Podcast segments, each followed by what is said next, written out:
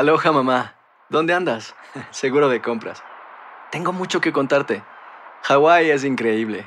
He estado de un lado a otro con mi unidad. Todos son súper talentosos. Ya reparamos otro helicóptero Blackhawk y oficialmente formamos nuestro equipo de fútbol. Para la próxima te cuento cómo voy con el surf y me cuentas qué te pareció el podcast que te compartí, ¿ok? Te quiero mucho. Be All You Can Be, visitando goarmy.com diagonal español. Hacer tequila, Don Julio, es como escribir una carta de amor a México. Beber tequila, Don Julio, es como declarar ese amor al mundo entero. Don Julio es el tequila de lujo original, hecho con la misma pasión que recorre las raíces de nuestro país. Porque si no es por amor, ¿para qué? Consume responsablemente. Don Julio Tequila, 40% alcohol por volumen, 2020. Importado por Diageo Americas, New York, New York. When you buy a new house, you might say, Shut the front door! Winning! No, seriously. Shut the front door. We own this house now. but you actually need to say, Like a good neighbor, State Farm is there. That's right. The local State Farm agent is there to help you choose the coverage you need. Welcome to my crib. no one says that anymore, but I don't care. So just remember, like a good neighbor, State Farm is there. State Farm, Bloomington, Illinois. Boost Mobile tiene una gran oferta para que aproveches tu reembolso de impuestos al máximo y te mantengas conectado. Al cambiarte a Boost, recibe un 50% de descuento en tu primer mes de datos ilimitados. O, con un plan ilimitado de 40 dólares, llévate un Samsung Galaxy A15 5G por $39.99. Obtén los mejores teléfonos en las redes 5G más grandes del país. Con Boost Mobile, cambiarse es fácil. Solo visita boostmobile.com. Boost Mobile, sin miedo al éxito. Para clientes nuevos y solamente en línea, requiere AroPay. 50% de descuento en el primer mes requiere un plan de 25 dólares al mes. Aplican otras restricciones. Visita boostmobile.com para detalles.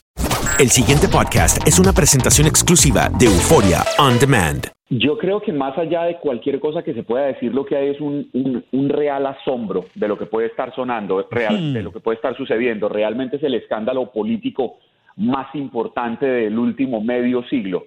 Es la primera vez en la historia que un presidente o un expresidente de la República es llamado a indagatoria por la Corte Suprema de Justicia. Entendamos que no es normal que un expresidente sea llamado a indagatoria por la Corte Suprema.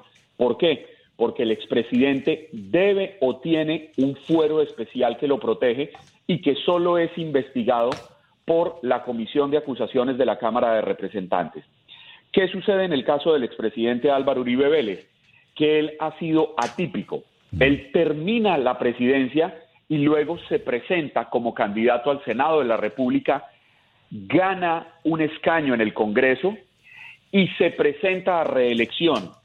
Por segunda vez es senador y es el senador más votado en la historia del país. Pierde el fuero presidencial y por estas razones que es investigado por la Corte Suprema de Justicia. Esto hace que sea bastante atípico. Pero además, los delitos por los que supuestamente es investigado el expresidente Álvaro Uribe, se habla de fraude procesal, se habla de soborno.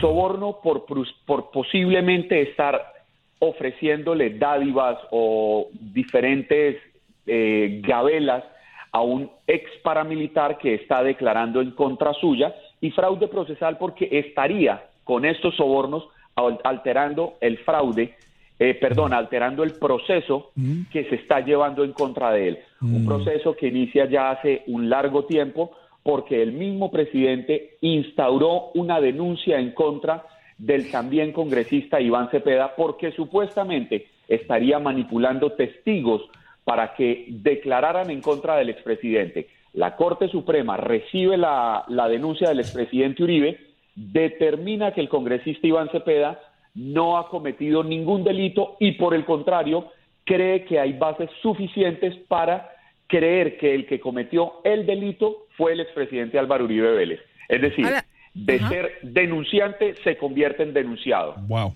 Juan Carlos, pero en ese punto me queda una duda. La renuncia de Uribe hace que quien lo investigue no sea la Corte Suprema, sino la Fiscalía. Ahí es donde podemos entrar a ver qué es lo que va a pasar al futuro. ¿Por qué?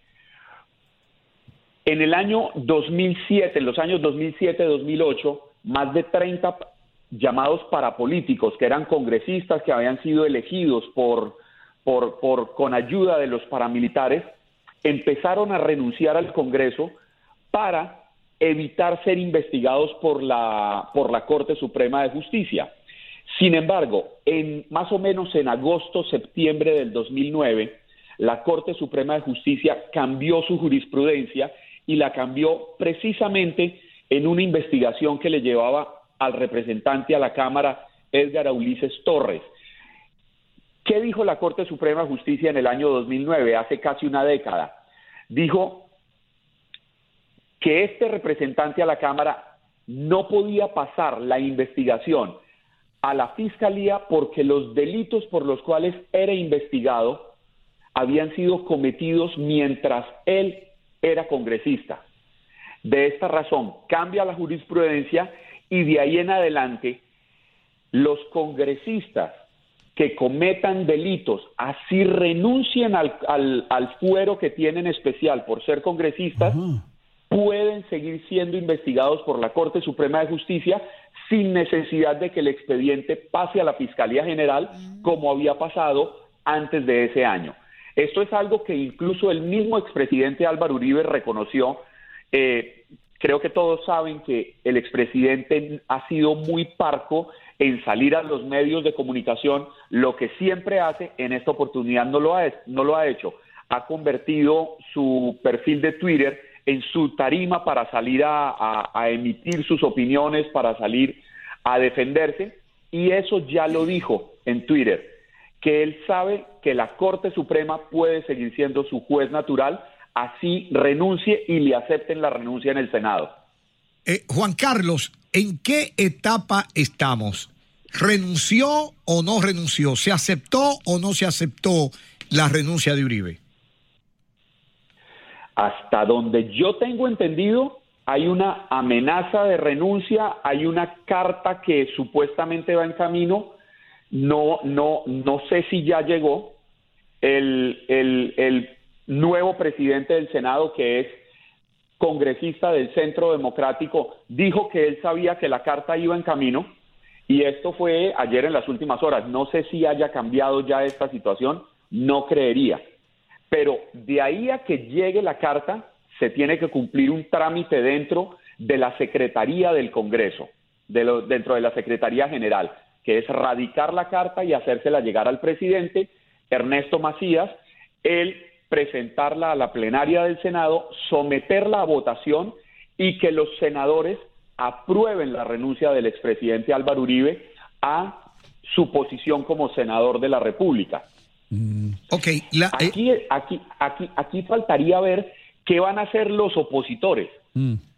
Si los opositores de Uribe le van a aceptar la renuncia para ah. permitirle que se le abra un camino que lo lleve a que le cambien el juez que sería la Corte Suprema y, que se convierta en la Fiscalía, como decía Andreina. E, exacto, ahí voy con relación a lo que planteaba Andreina, eh, una pregunta genial. En su condición de congresista, se supone que él, él disfruta o tiene el privilegio de un fuero o una inmunidad parlamentaria y que previa a un juicio cualquiera debe ser despojado a través de un juicio político mm. de esa inmunidad parlamentaria. ¿Correcto? Mm. Sí. Es lo que tengo entendido que debe ser. Sí, él pierde la inmunidad parlamentaria en el momento en que él renuncia.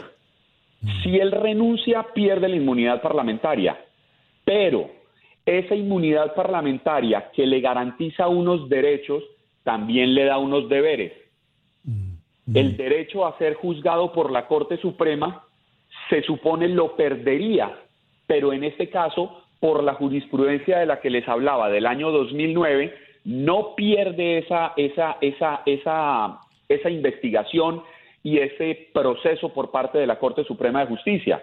Por el contrario, seguiría bajo la tutela de la Corte Suprema de Justicia y allí ya el proceso judicial en contra del presidente Álvaro Uribe por esos dos delitos va muy encausado y entiende uno que para que la Corte y tres magistrados lo llamen a indagatoria es porque hay unos hay unas pruebas que, mm. deben ser delicadas, entre ellas grabaciones de un abogado que actuaría en nombre del expresidente Álvaro Uribe ofreciéndole prebendas, beneficios a un ex paramilitar que no es de un alto muy rango en este grupo criminal, pero que sí llama la atención algo que es un argumento muy poderoso. Ese ex paramilitar es hijo de un hombre que fue administrador de la finca del expresidente Álvaro Uribe Vélez. Juan Carlos, eh, estaba leyendo yo aquí que en un tweet o en un Twitter, un mensaje de tweet, eh, Uribe mm, pone esto, me siento moralmente impedido para ser senador. ¿Qué lees tú en eso con la palabra moralmente?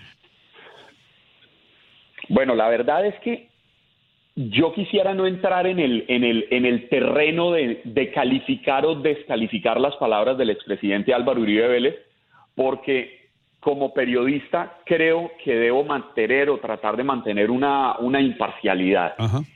Eh, uno piensa que los expresidentes deben tener una talla moral y uno quisiera creer por el bien de la democracia colombiana que el expresidente Álvaro Uribe tiene razón. Sin embargo, lo que sí creo es que debemos como colombianos respetar la independencia de los poderes en Colombia y creer en la, en la imparcialidad y en la majestuosidad de la justicia.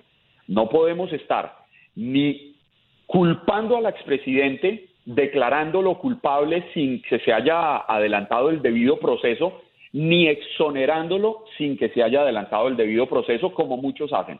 El país está demasiado polarizado. polarizado. Por un lado, o lo condenan o por el otro lado lo salvan de toda culpa. Yo creo que hay una estrategia judicial por parte de ese retiro. Una estrategia judicial para ser juzgado por la fiscalía, pero también creo que hay un camino para manejar a la opinión pública e indudablemente el expresidente Álvaro Uribe es un maestro y un mago de las comunicaciones en Colombia.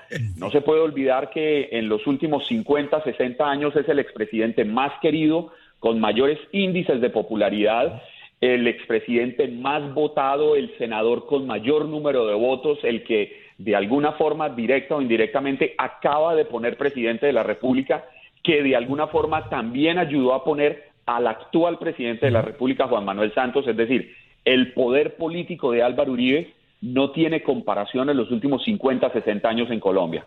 Mm, Juan Carlos, eh, me queda la duda de que si el curul de Uribe se podría aplicar la figura de la silla vacía. Entiendo que la Constitución contempla, eh, creo que son tres o, cuatro tipos de, conductas o delitos eh, que generan esta condición, pero ¿en esta se aplica? Andreina, la verdad yo no estoy muy seguro. Eso tocaría empezar a, entrar una investigación. Esta es una figura que han aplicado muy pocas veces y es que cuando un congresista eh, es condenado, tiene que haber una condena, es cuando pierde la curul. El hecho de que él sea investigado no, no da para pérdida de la curul del partido político, porque el que pierde, el que pierde la curul o el escaño en el caso de la silla vacía no es el congresista, es el partido político, pero tiene que mediar una condena. Juan Carlos, eh, nos tenemos que ir, pero sí o no, la próxima pregunta, ¿crees tú que lo que está sucediendo con Uribe va a impactar negativamente a Duque? Yo creo que sí, mm. yo creo que sí pierde uno de sus grandes apoyos, por no decir que el más importante apoyo. La eh. figura del expresidente Álvaro Uribe es determinante en la política colombiana, para mm. bien o para mal. El pasado podcast fue una presentación exclusiva de Euphoria On Demand. Para escuchar otros episodios de este y otros podcasts, visítanos en euphoriaondemand.com. Aloha mamá, ¿dónde andas? Seguro de compras.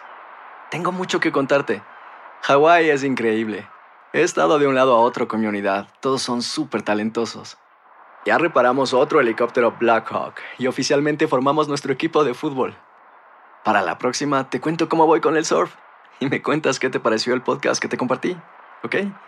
Te quiero mucho.